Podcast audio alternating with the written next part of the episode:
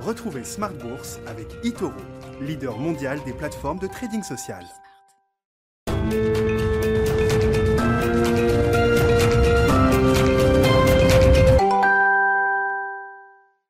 Et c'est reparti pour Smart Bourse, votre double dose quotidienne de marché en direct sur Bismart, chaque jour à la mi-journée, 12h30, 13h, et le soir, la grande édition, le grand digest de l'information économique, financière et boursière pendant une heure à partir de 18h30. Au sommaire de cette édition ce soir, le boom économique américain et la vérité des chiffres et des chiffres qui montrent effectivement que l'économie américaine est en pleine phase d'accélération. Coup sur coup, on a eu aujourd'hui la publication des ventes au détail pour le mois de mars aux États-Unis, un chiffre extraordinaire qui dépasse toutes les attentes du euh, consensus avec une hausse de près de 10% sur un mois. On a eu également les inscriptions hebdomadaires au chômage, comme chaque semaine évidemment, mais qui marquent un plus bas depuis euh, le déclenchement de cette crise pandémique. 576 000 inscrits au chômage euh, aux États-Unis sur la semaine écoulée, c'est un plus bas depuis 13 mois. Et puis des enquêtes de conjoncture pour la partie manufacturière à Philadelphie, à New York pour le mois d'avril, qui là aussi montre un moral retrouvé et grandissant chez les euh, chefs d'entreprise. Tout ça donne évidemment des marchés actions positif. La clôture a été positive en Europe. Wall Street est en hausse actuellement. Le phénomène de marché qu'on va essayer de décrire, c'est quand même la détente des taux américains. Hein. Malgré ces bonnes nouvelles, il semble qu'une bonne partie était déjà anticipée par les investisseurs obligataires, puisqu'on voit un 10 ans américain qui reflue assez nettement hein, de plusieurs points de base pour retomber à 1,55% au moment où on se parle. Les explications de deux économistes qui seront avec nous dans Planète Marché dans un instant. Ce sera à suivre dans Smart Bourse.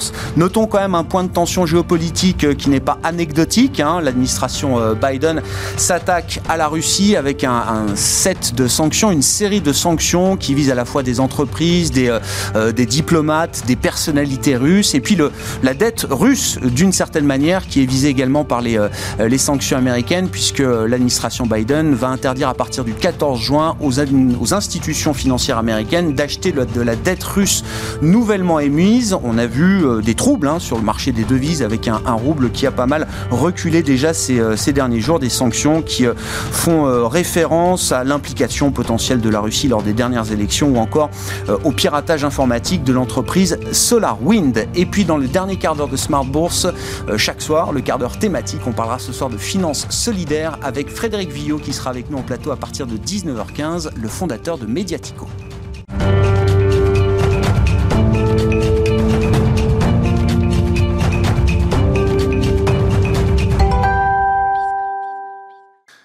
Mon ami, chaque soir après la clôture des marchés en Europe, les infos clés du jour sur les marchés, c'est avec Nicolas Pagnès depuis la salle de marché de Bourse Directe. Clôture dans le vert pour le CAC 40 ce soir. L'indice parisien gagne 0,41% à 6234 points.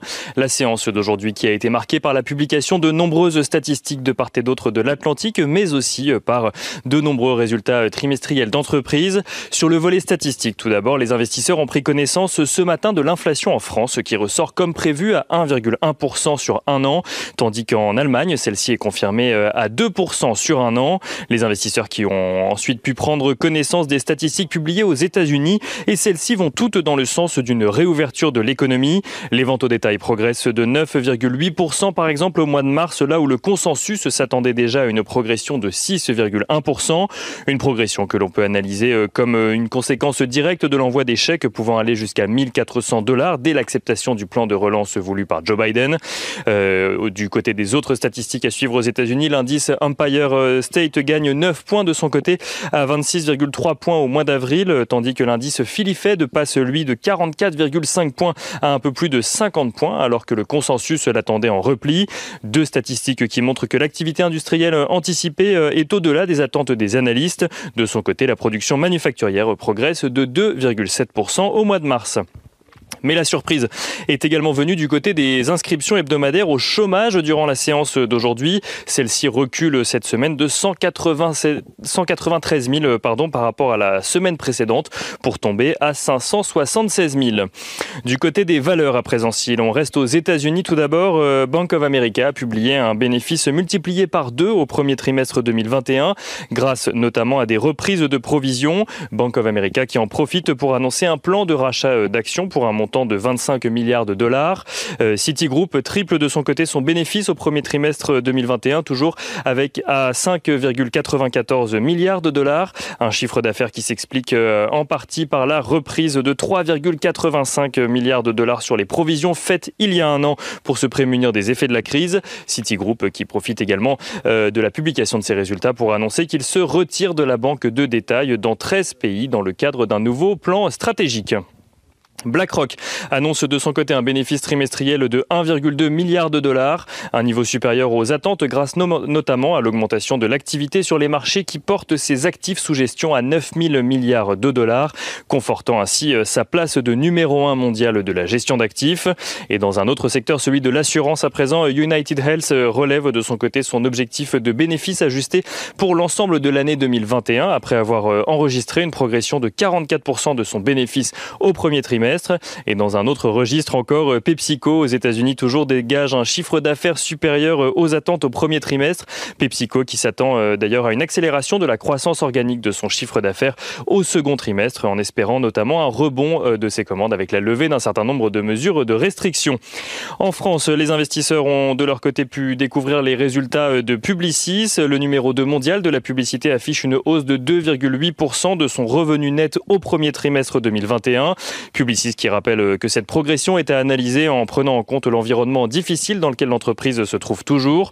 Euh, pour le trimestre à venir, Publicis anticipe en revanche une progression organique comprise entre 8 et 10% Publicis qui a d'ailleurs pris la tête de l'indice parisien aujourd'hui et qui euh, clôture ce soir en hausse de 3,34% Dans le secteur du tourisme en France toujours, Pierre et Vacances affiche de son côté un recul de chiffre d'affaires, un recul de 57,3% exactement au premier semestre de son exercice décalé, un recul de chiffre d'affaires en lien avec les mesures de restriction toujours en vigueur en France.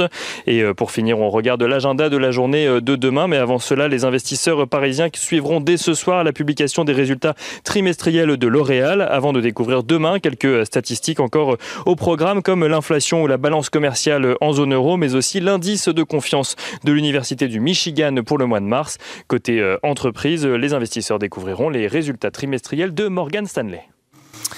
Nicolas Pagnès en fil rouge avec nous tout au long de la journée sur Bismart depuis la salle de marché de Bourse Direct.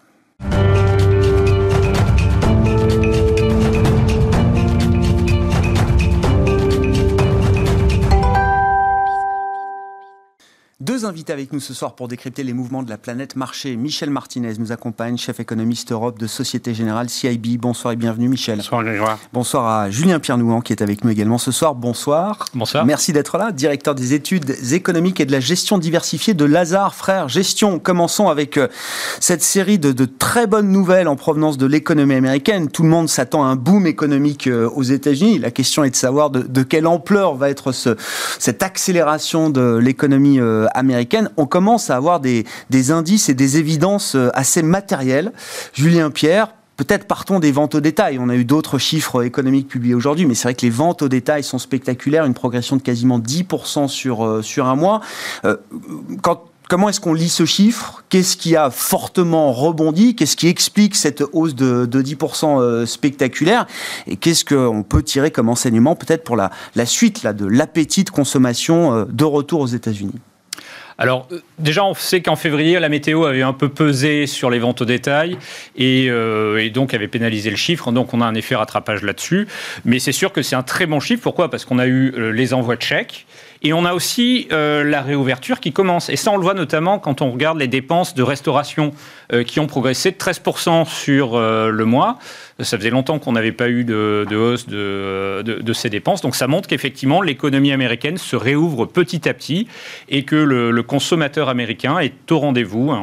le consommateur américain a reçu beaucoup d'argent et euh, il, en, dépense une bonne partie. Quand vous dites l'économie américaine réouvre petit à petit, ce plus 10 là sur les ventes au détail, quasiment, c'est juste le début.